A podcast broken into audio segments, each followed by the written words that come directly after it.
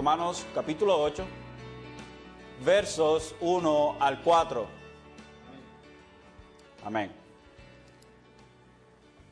Dice así la palabra del Señor. Por consiguiente, no hay ahora condenación para los que están en Cristo Jesús, los que no andan conforme a la carne, sino conforme al Espíritu. Porque la ley del Espíritu de vida, perdón, en Cristo Jesús te ha libertado, o me ha libertado en algunas versiones, de la ley del pecado y de la muerte. Pues lo que la ley no pudo hacer, ya que era débil por causa de la carne, Dios lo hizo enviando a su propio Hijo en semejanza de carne de pecado y como ofrenda por el pecado.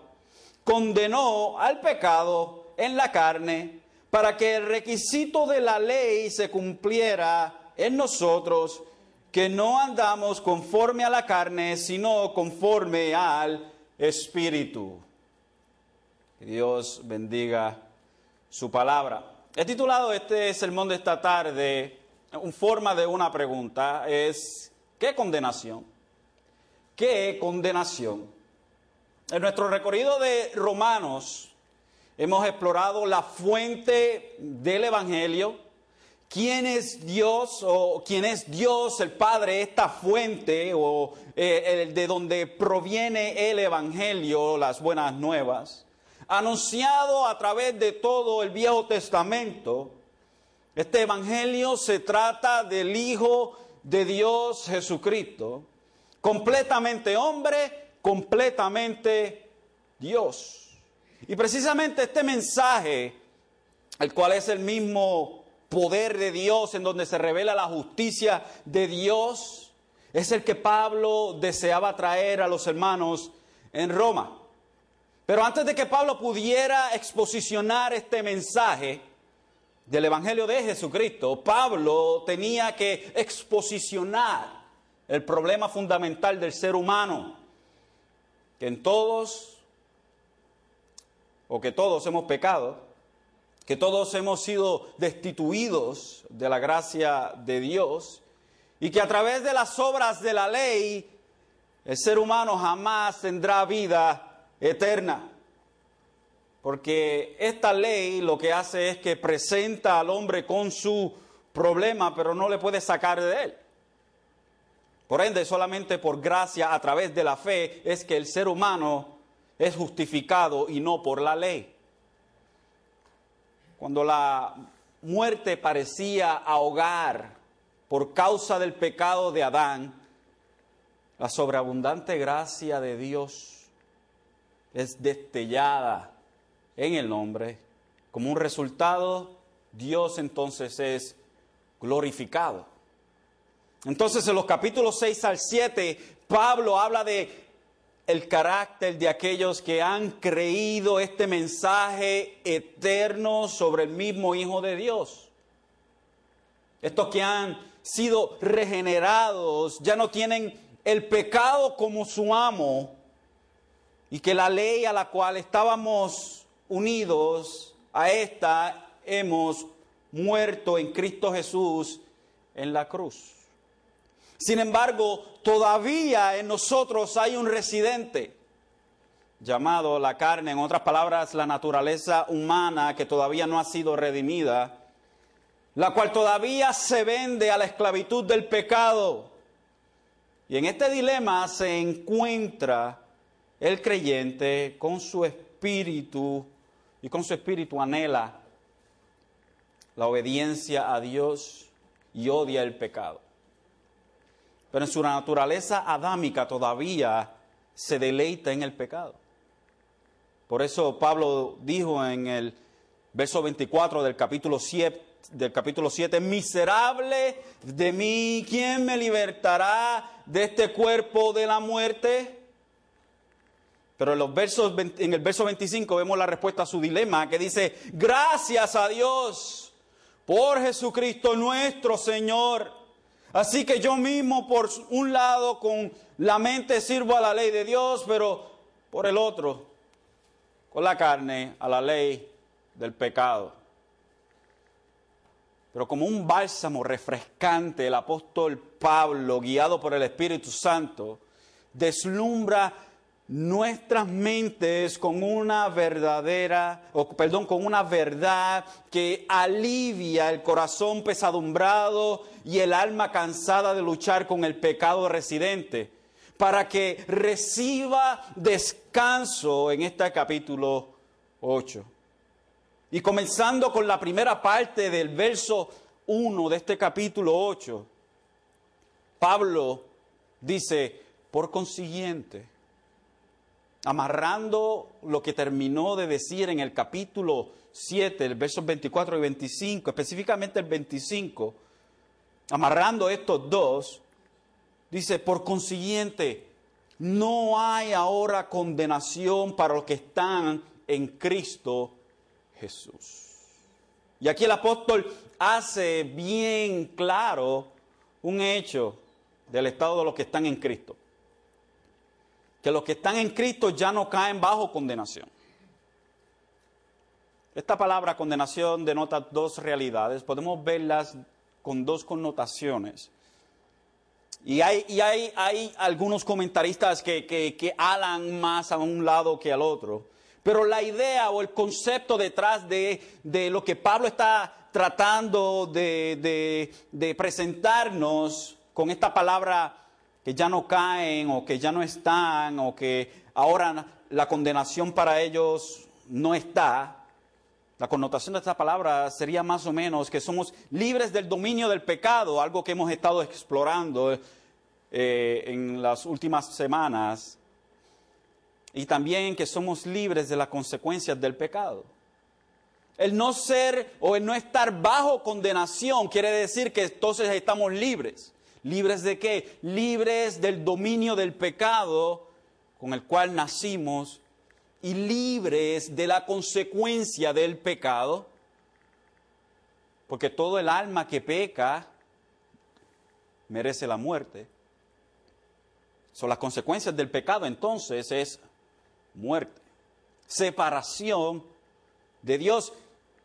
En el, en el principio, en Génesis, perdón, cuando el Señor le dijo a Adán, ciertamente si comes de este árbol vas a morir, vemos aquí la muerte espiritual, pero también vemos la muerte física. Y es algo que Pablo exploró en el capítulo 5, donde aunque la ley no había sido dada o no había sido entregada como fue entregada en el Sinaí, vemos la evidencia del pecado porque todo el mundo moría, porque la paga del pecado es muerte.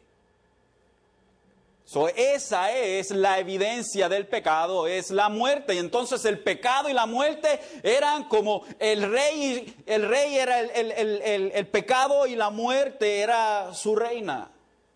Y estos dos estos monarcas tenían sobre todo el mundo el poder. Sin embargo, en este contraste que hace Pablo en el capítulo 5 entre Adán y nosotros en Adán y los que creen en Jesucristo, vemos que lo que hizo Jesucristo es mucho más grande de lo que hizo Adán en el huerto del Edén.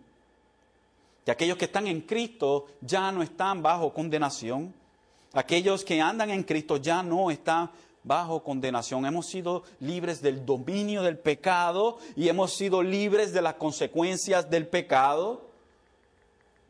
Ah, no hay ahora condenación para los que están en Cristo Jesús. En otras palabras, los que estamos en Cristo no somos recipientes del castigo eterno bien merecido los que estamos en Cristo, ya no entramos al juicio eterno que estaba preparado para nosotros desde el momento en que Adán decidió creer la mentira de Satanás y echar a un lado la verdad de Dios. El verso 9 del capítulo 5 dice, entonces mucho más, habiendo sido ahora justificados por su sangre, seremos salvos de la ira de Dios. De la ira de Dios por medio de Él, por medio de Jesucristo. Nosotros somos salvos de la ira de Dios. Pablo en el capítulo 2 de Efesios usa un, un lenguaje similar. Si va conmigo a Efesios capítulo, capítulo 2, vemos este lenguaje similar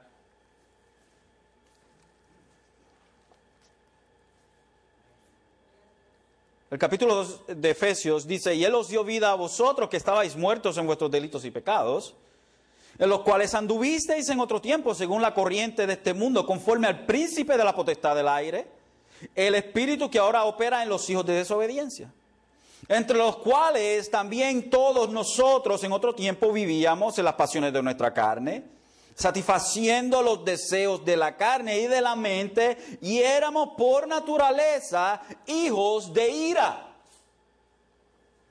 Éramos hijos de ira. Y cuando Pablo entonces menciona esto en Romanos capítulo 5, 9, dice entonces mucho más, habiendo sido ahora justificados por su sangre, seremos salvos de la ira de Dios.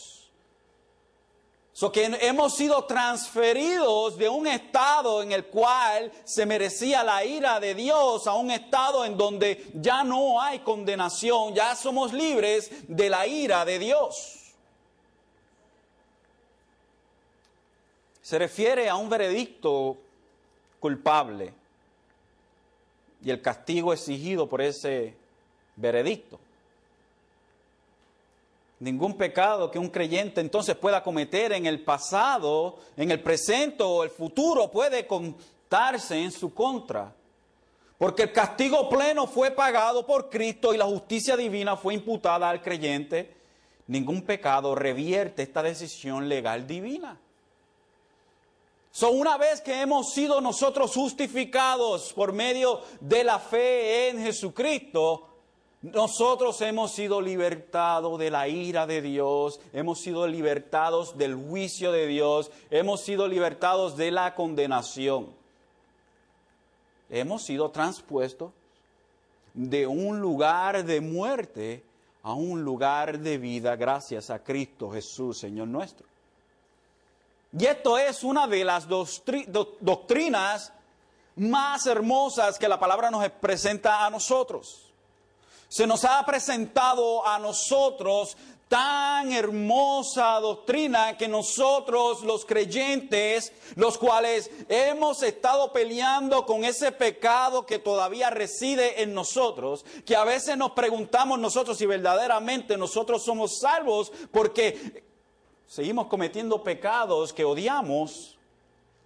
Y Pablo entonces no nos deja en el lodo revolcándonos en Él, sino que nos dice que en Cristo, aquellos que están en Cristo, para ellos ya no hay condenación.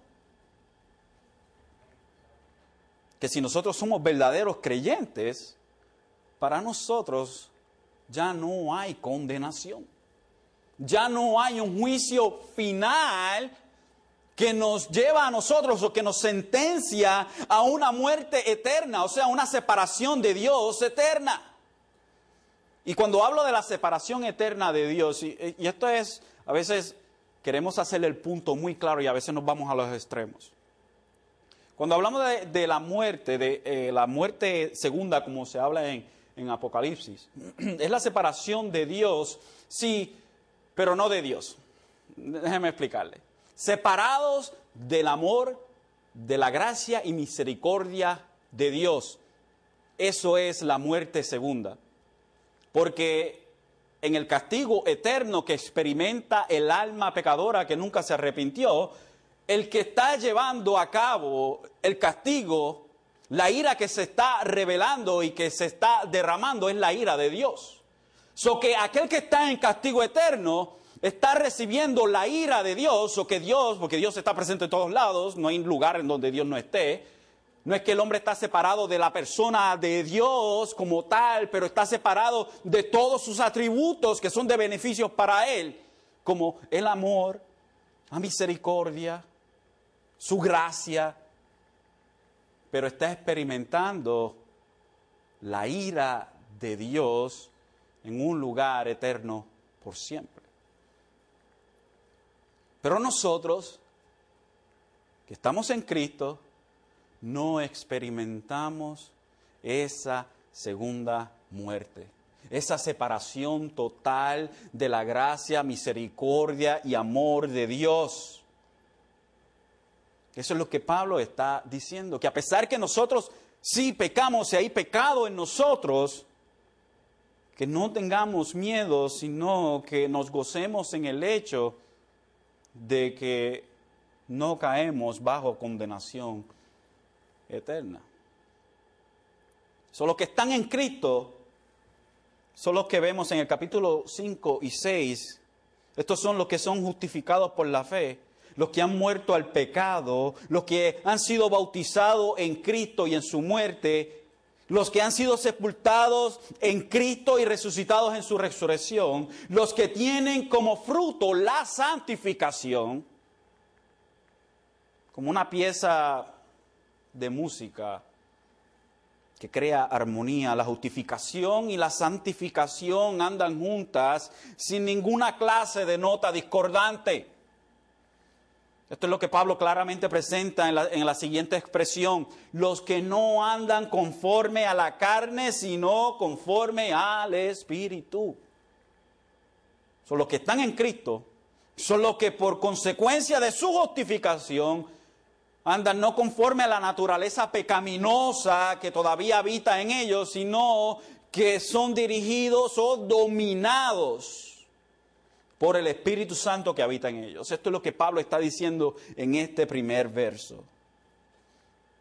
Por consiguiente, no hay condenación para aquellos que han sido justificados para aquellos que están en Jesucristo, aquellos que han muerto a sí mismos y están vivos en Jesucristo. No hay condenación para aquellos que están siendo santificados. No hay condenación para aquellos que han sido sepultados y resucitados en Cristo. No hay condenación para aquellos que tienen el fruto de la santificación. Y estos son aquellos que andan no conforme o no dominado por la carne o el pecado que está residente en ellos, pero que andan dominados por el Espíritu Santo que está en ellos. Andamos conforme al Espíritu que Dios ha puesto en nosotros, su Espíritu Santo, Dios mismo la segunda, perdón, la tercera persona de la Trinidad habitando dentro de nosotros. Todo Dios, completamente Dios, el Espíritu Santo es Dios, el Espíritu Santo no es algo, ni una fuerza o una energía, es una persona. El Espíritu Santo es la tercera persona de la Trinidad, completamente Dios. Algo que quiero dejar claro, que el Espíritu Santo no es, no es una manifestación de Dios. No es una manifestación de Dios. El Espíritu Santo es Dios, pero es una persona totalmente diferente que la segunda persona que es Jesucristo y la primera persona que es el Padre. Son tres personas distintas, pero un solo Dios. Dios no se manifiesta en tres diferentes modos. Eso es herejía, eso se llama modalismo. Son tres personas diferentes, las cuales llevan a cabo en armonía hermosa el trabajo de la redención del hombre desde antes de la fundación del mundo. el Espíritu Santo es Dios, no es una cosa, ni simplemente una energía, no es él es Dios. El verso 2 entonces dice, porque la ley del Espíritu de vida en Cristo te ha libertado, y quizás en sus traducciones, yo estoy usando la Biblia de las Américas, pero creo que en la Reina Valera dice, me ha libertado de la ley del pecado. Podemos poner entonces, para reconciliar las dos, nos ha libertado de la ley del pecado y de la muerte. So, Pablo habla y describe al Espíritu Santo como el Espíritu de vida.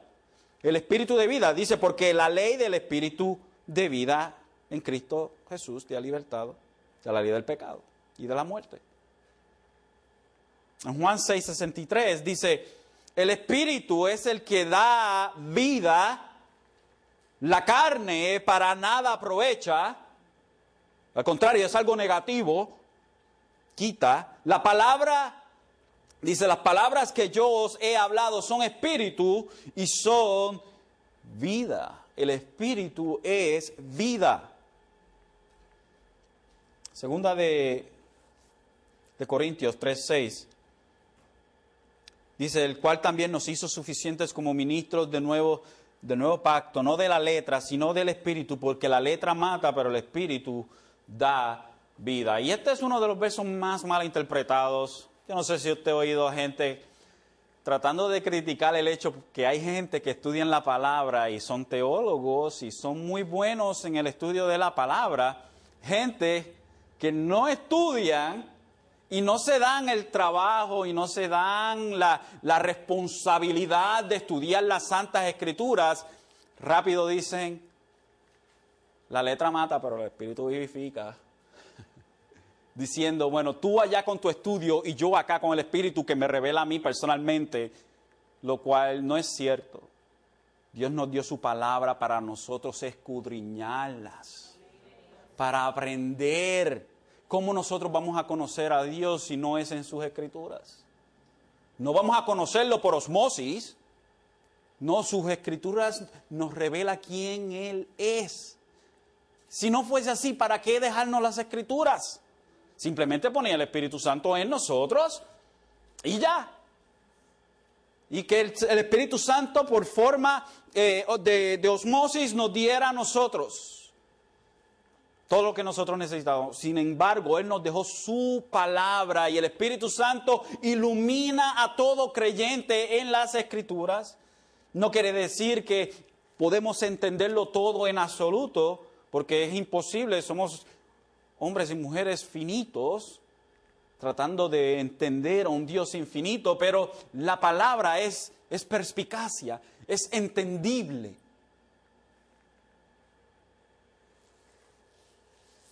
la letra, o sea, la ley, somos ministros del nuevo pacto, no de la letra, o sea, no de la ley, sino del espíritu, porque la letra mata. ¿Por qué la letra mata? Porque la ley lo que hace es que nos presenta a nosotros con nuestro estado pecaminoso. Es lo que Pablo dijo en el capítulo 7. La ley me mató. Me mató porque me presentó con la realidad de que yo no puedo llevar a cabo la ley. Eso es lo que hace la ley. La ley mata. ¿Por qué? Y no quiere, decir que la ley es mala, porque es, es, el argumento que Pablo hace en contra de ese pensamiento en el capítulo 7. Que alguien podría decir, pero Pablo, si la ley mata, entonces la ley no es buena. Y Pablo dice, no, no, la ley es buena.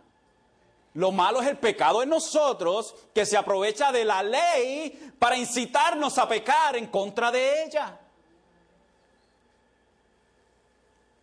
La ley mata pero no porque es mala, es por el pecado que está en nosotros. Sin embargo, el Espíritu, dice, si no del Espíritu, porque la letra mata, pero el Espíritu da vida. La ley nos mata y el Espíritu de Dios, el Espíritu Santo, crea vida en nosotros, nos da vida, nos hace vivir. Porque estábamos muertos en nuestros delitos y pecados, la ley le mató a usted, el Espíritu Santo entonces le da vida.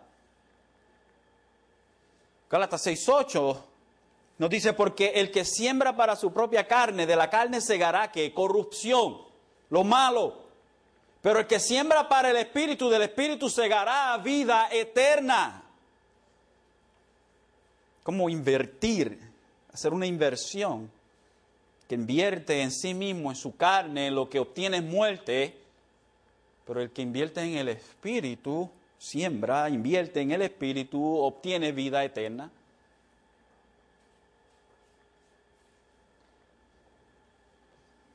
Por medio del Espíritu que somos, hermanos, convictos de pecados. Es por medio del Espíritu que Dios imparte vida para que el Evangelio sea efectivo. Es por medio del Espíritu que somos libertados del dominio del pecado y de la muerte.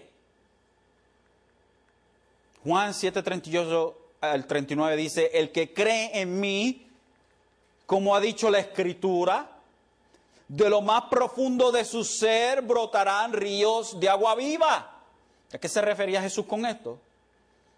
Dice Juan, pero él decía esto del Espíritu, del Espíritu Santo esto es, que los que habían creído en él habían de recibir, porque el Espíritu no había sido dado todavía, pues Jesús aún no había sido glorificado. Aquellos que habían creído en él, Jesús le dice, el que cree en mí, como lo ha dicho la Escritura, de lo más profundo de su ser brotará ríos de agua viva.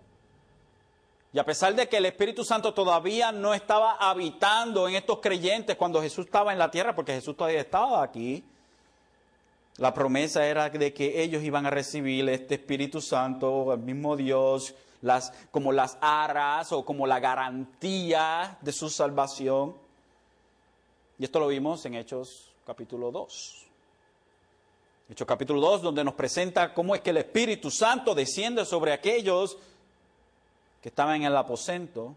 Y a través del, del, libro de los Hechos se nos presentan una y otra vez casos donde se predicaba el Evangelio, la gente creía, pero el Espíritu Santo no estaba en ellos todavía porque tenía que haber, el Señor quería unir todos estos pueblos, a los judíos, a los samaritanos, a los gentiles, y esto se hacía a través de la impartición,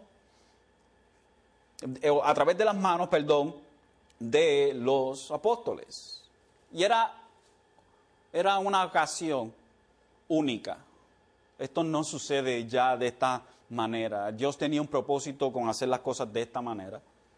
So que no esperemos nosotros impartir el Espíritu Santo en otra persona a través de nuestras manos. Esto fue un hecho una sola vez. That's it. Nosotros no somos apóstoles ni nada de eso por el estilo. Los apóstoles hicieron el fundamento de la iglesia con Jesucristo, la piedra angular, para que todo estuviera derecho. Los apóstoles y los profetas fueron el fundamento de la iglesia y en eso entonces se va construyendo el edificio. No ponemos fundamento encima del edificio, una vez se hace el fundamento y de ahí entonces se construye.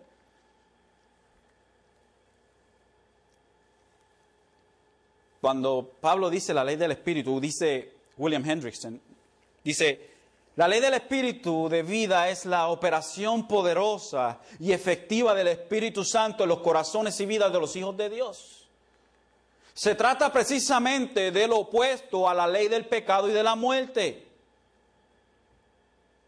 Así como la ley del pecado produce muerte, del mismo modo la ley o el factor gobernante del Espíritu de vida produce vida.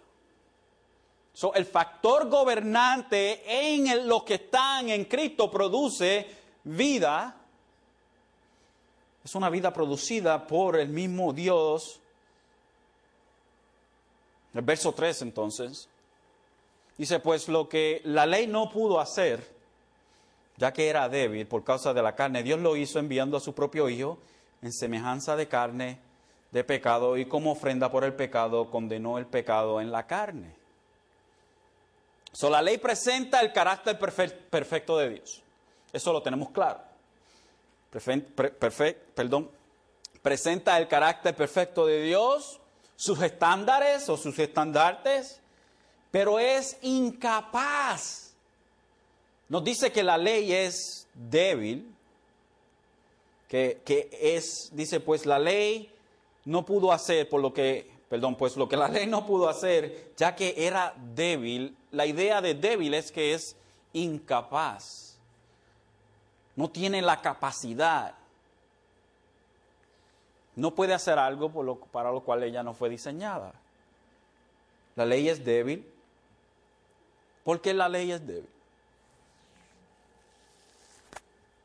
Porque el pecado habita en el hombre. Y el pecado, cuando se le presenta con la ley, lo que hace es que se aprovecha del mandamiento y lo que hace es que mata al hombre. Eso tenemos aquí algo que la ley no puede hacer. Dice, Pues lo que la ley no pudo hacer, la ley no pudo llevar esto a cabo por el pecado inerte en nosotros, ya que era débil, o sea, estaba imposibilitada por causa de que de la carne, nuevamente tenemos aquí la carne que es el pecado que está en nosotros o la naturaleza adámica, nuestra naturaleza no regenerada. Entonces, porque la ley no pudo llevar esta, esto a cabo, por esta razón Dios Padre envía entonces a su Hijo en cuerpo de hombre. No dice Pedro 2.24, y él mismo llevó nuestros pecados en su cuerpo sobre la cruz a fin de que muramos al pecado y vivamos a la justicia, porque sus heridas, o por sus heridas fuisteis sanados. Y primera de Pedro 4.1 nos dice, por tanto, puesto que Cristo ha padecido en la carne, armaos también vosotros con el mismo propósito, pues quien ha padecido en la carne ha terminado con el pecado. Y más adelante el verso dice, para vivir al tiempo que le queda en la carne, no ya para las pasiones humanas, sino para la voluntad de Dios. Solo que la ley no pudo hacer, porque no puede hacerlo, porque es débil, porque hay pecado en nosotros. Pablo nos dice que Dios lo, que Dios lo hizo, que Dios lo llevó a cabo. ¿Cómo lo hizo? ¿Cómo Dios llevó a cabo aquello que la ley no pudo llevar a cabo? Enviando a su propio Hijo enviando su propio Hijo. O sea, en su encarnación, el divino Hijo tomó la naturaleza humana. De modo que a partir de ese momento tiene entonces, en el momento en que Jesús es enviado, ese momento de su nacimiento, en su encarnación, en ese momento tiene entonces Jesús dos naturalezas. Dios añade así una naturaleza humana. No se quita la naturaleza divina, que Dios no puede dejar de ser Dios, sino que se añade una naturaleza humana. Y Jesucristo no, no simplemente obtuvo un cuerpo de hombre, es mucho más profundo que eso. Jesucristo obtuvo no simplemente un cuerpo, pero un alma y una mente de hombre. La encarnación de Jesucristo llevó a cabo estos aspectos. ¿Por qué? Porque la mente del hombre está corrompida por el pecado, el alma del hombre es corrompida por el pecado y el cuerpo del hombre es corrompido por el pecado. Por ende, para Jesucristo llevar a cabo un sacrificio efectivo, tenía que ser completamente hombre. Es lo que nosotros llamamos el despojo por añadimiento. Es un poco confuso. El despojo por añadimiento. El momento en que Dios, ok, Jesucristo añade una naturaleza, una naturaleza humana, ahí en ese momento hay un despojo. Entonces, lo que tenemos es a Jesucristo completamente hombre, pudiendo, pudiendo representarnos a nosotros, nuestro representante tenía que ser completamente hombre, pero a la misma vez completamente Dios. ¿Para qué? Para poder entonces tener la autoridad de unir a Dios nuevamente con el hombre. Mire qué grande. Porque que la ley no puede hacer esto jamás y nunca. La ley no puede, entonces, la ley no nos puede hacer a nosotros, nosotros rectos y justos delante de Dios. Porque ya hemos nacido en pecado. Es imposible. Sin embargo, el Hijo de Dios, nacido de la Virgen, entonces, sin pecado, puede llevar a cabo aquello que el hombre jamás puede llevar a cabo a través de la ley.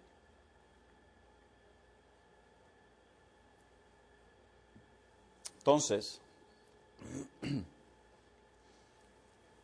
indesolublemente, estas naturalezas o esta naturaleza humana y divina son unidas, aunque reteniendo cada una sus propiedades, características, la naturaleza divina de Dios sigue siendo naturaleza divina, perdón, la naturaleza divina de Jesucristo sigue siendo naturaleza divina. Pero Él tomó la naturaleza humana no como había salido originalmente de la mano del Creador. Jesús no tomó esta naturaleza como Dios la había creado. Acuérdense que Dios creó al hombre perfecto. Perfecto. Aquí que era bueno en gran manera, claro que sí, pero esta naturaleza que Jesucristo, este cuerpo que Jesucristo tomó, había sido debilitado por el pecado, aunque permaneciendo sin pecado.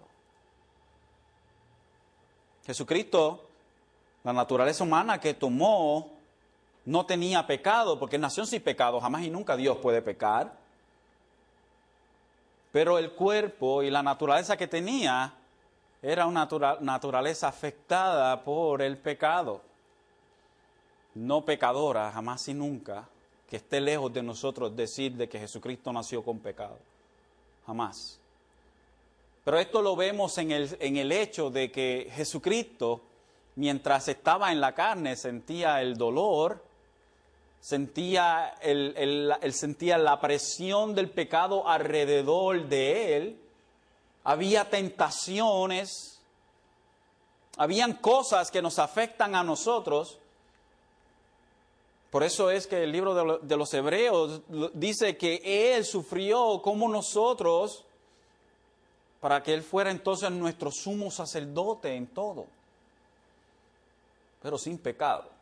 Y quiero mantener eso bien claro, pero sin pecado. Él se vació a sí mismo al tomar la forma de siervo, aunque era rico, por amor a nosotros se hizo pobre. Y como ofrenda por el pecado, entonces nos dice Pablo, condenó el pecado en la carne. Fue en la carne que Cristo, su naturaleza humana, esto es, que Dios condenó y castigó los pecados de su pueblo. Este es lo que el ángel le dijo a María, ¿no? O perdón, a José, le vas a dar el nombre al niño Jesús porque salvará a su pueblo de sus pecados.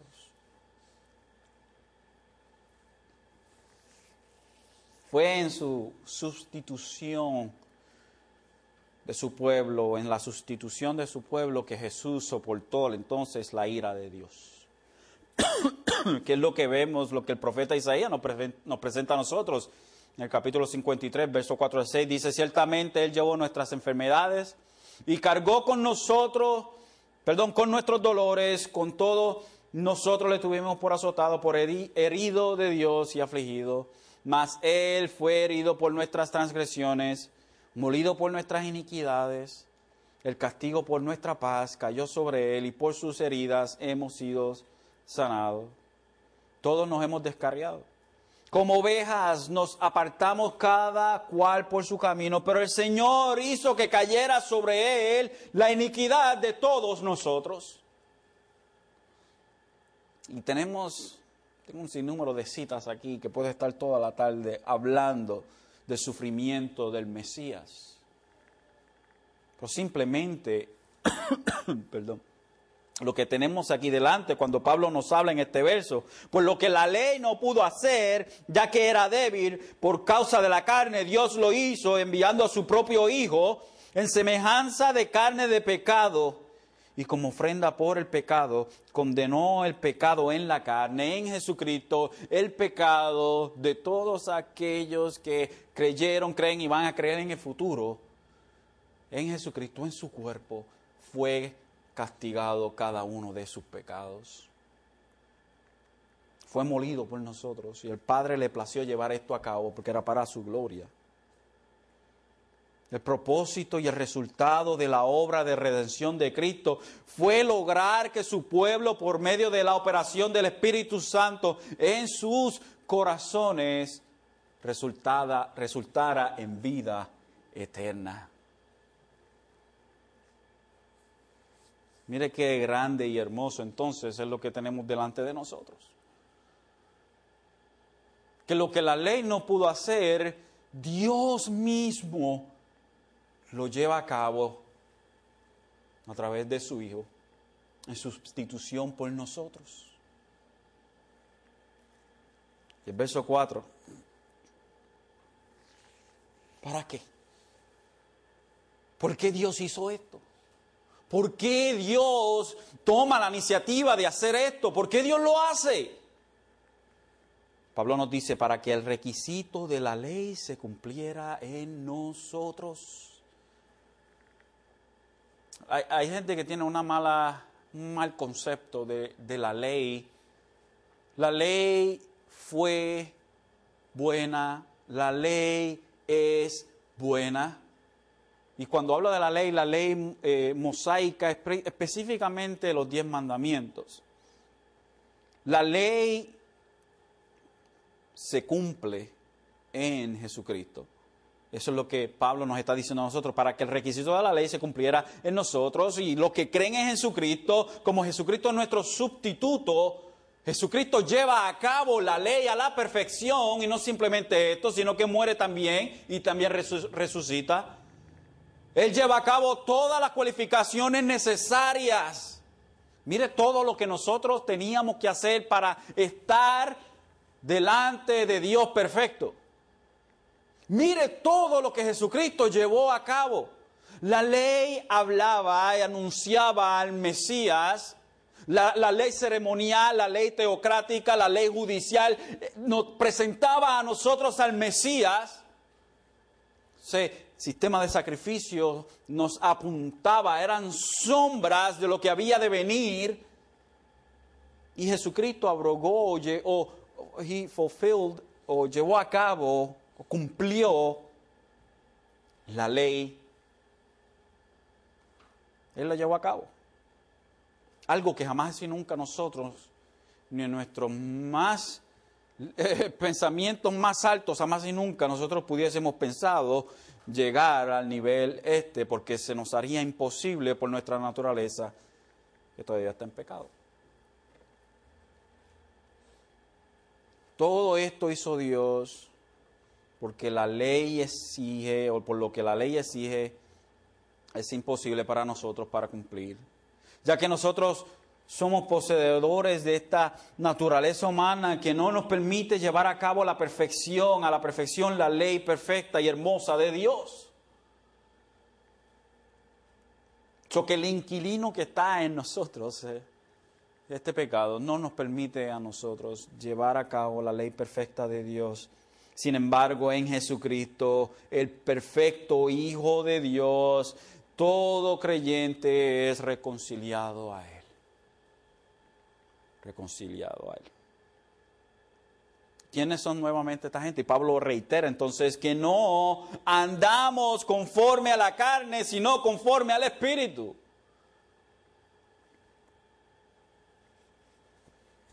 no andamos o no somos súbditos de la carne, ni esclavos de la carne, sino que andamos o somos súbditos o somos llevados por el Espíritu. Caminamos, este es nuestra, nuestro modo de operación nuestro modo de operación o nuestra vida no va conforme a la carne, pero va conforme al Espíritu de Dios. Es lo que Galatas nos enseña y con esto termino. Galatas capítulo 5 presenta majestuosamente esto. Pablo aquí dice, Galatas 5, 16, Pablo dice, digo pues, andad por el Espíritu y no cumpliréis el deseo de la carne. O sea, habitemos, andemos, que sea nuestro modo de operación el Espíritu, porque el deseo de la carne es contra el Espíritu y, el del Espíritu es contra la carne, pues estos dos se oponen el uno al otro. esto es la lucha interna de todo creyente, de manera que no podéis hacer lo que deseáis. Pero si sois guiados por el Espíritu, no estáis bajo la ley. Ahora bien, las obras de la carne son evidentes, las cuales son inmoralidad, impureza, sensualidad, idolatría, hechicería, enemistades, pleitos, celos, enojos, rivalidades, disensiones, sectarismos, envidias, borracheras, orgías y cosas semejantes, contra las cuales os advierto, como yo os lo he dicho antes, que los que practican tales cosas no heredarán el reino de los cielos, a los cuales los cuales andan en estos hechos de la carne, donde su modo de operación es lo que Pablo está hablando aquí, entre otras cosas. Pablo no está siendo exhaustivo en su lista, pero una representación simplemente. Aquellos en donde su vida son el reflejo de la carne, estos no heredarán el reino de Dios. Pero continúa Pablo y dice el verso 22, más el fruto del Espíritu, o sea, lo que produce todo creyente es amor, gozo, paz, paciencia, benignidad, bondad, fidelidad, macedumbre, dominio propio.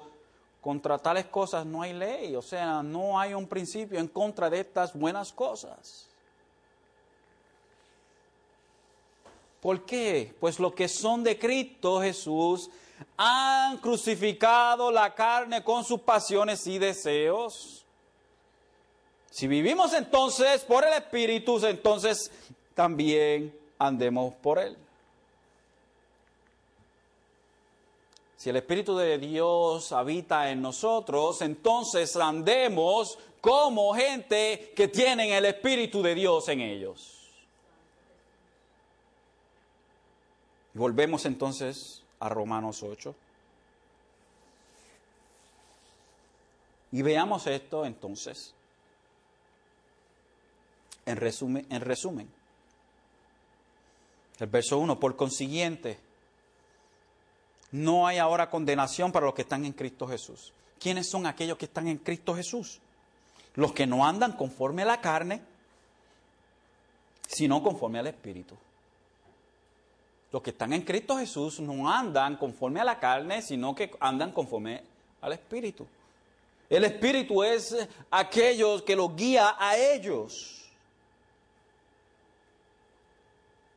Porque la ley del Espíritu de vida en Cristo Jesús te ha o nos ha libertado de la ley del pecado y de la muerte.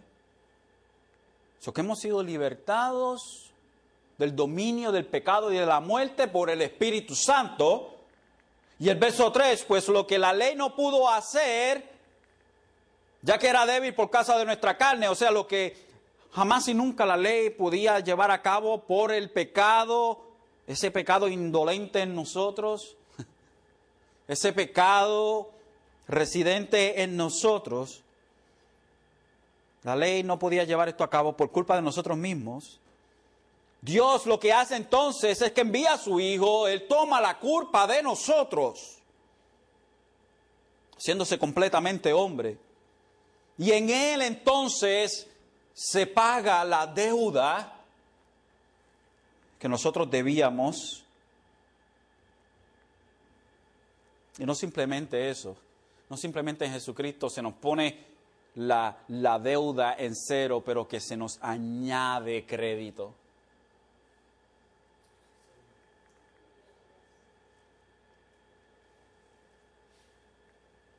El verso 4, ¿para qué?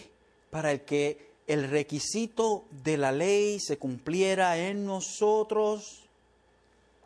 O sea, para que tuviéramos todos los requerimientos llenos que no andan, y esta gente son aquellos que no andamos conforme a la carne, sino conforme al Espíritu. Aquellos en los cuales, los cuales sus requisitos han sido llenos por la obra de Jesucristo, estos no andan conforme a la carne o al pecado, sino que andan conforme al Espíritu Santo que habita en ellos. Qué hermoso, ¿no? Qué gran realidad es esta. De que nosotros estamos seguros de que no entramos en condenación, no porque nosotros llevamos a cabo algo, Pablo nos presenta que esto es imposible, sino por lo que Jesucristo lleva a cabo en vez de nosotros, por nosotros. Qué grande, qué majestuosa es la enseñanza de Pablo en estos versos. Grande y hermoso es el Evangelio de Jesucristo, que desde antes de la fundación del mundo, su amor es revelado para con nosotros. Y Dios el Padre, con ese gran amor, como nos dice en Juan 3:16, porque de tal manera amó Dios al mundo. Y cuando hablamos del mundo estamos hablando de toda clase de personas. Él le entregó a su hijo, su único hijo, para que todo aquel que en él cree, mire la promesa, para que todo aquel que en él cree no se pierda, más tenga vida eterna. La promesa es que no se pierda, más tenga vida eterna. Y ciertamente, hermanos, cada uno de ustedes han creído y ahora no vienen a condenación porque lo que Jesucristo hizo fue perfecto. Y en esto se demostró el amor del Padre por nosotros. Gracias a Él. Y Él lo hizo para la gloria y la honra de su nombre. Amén.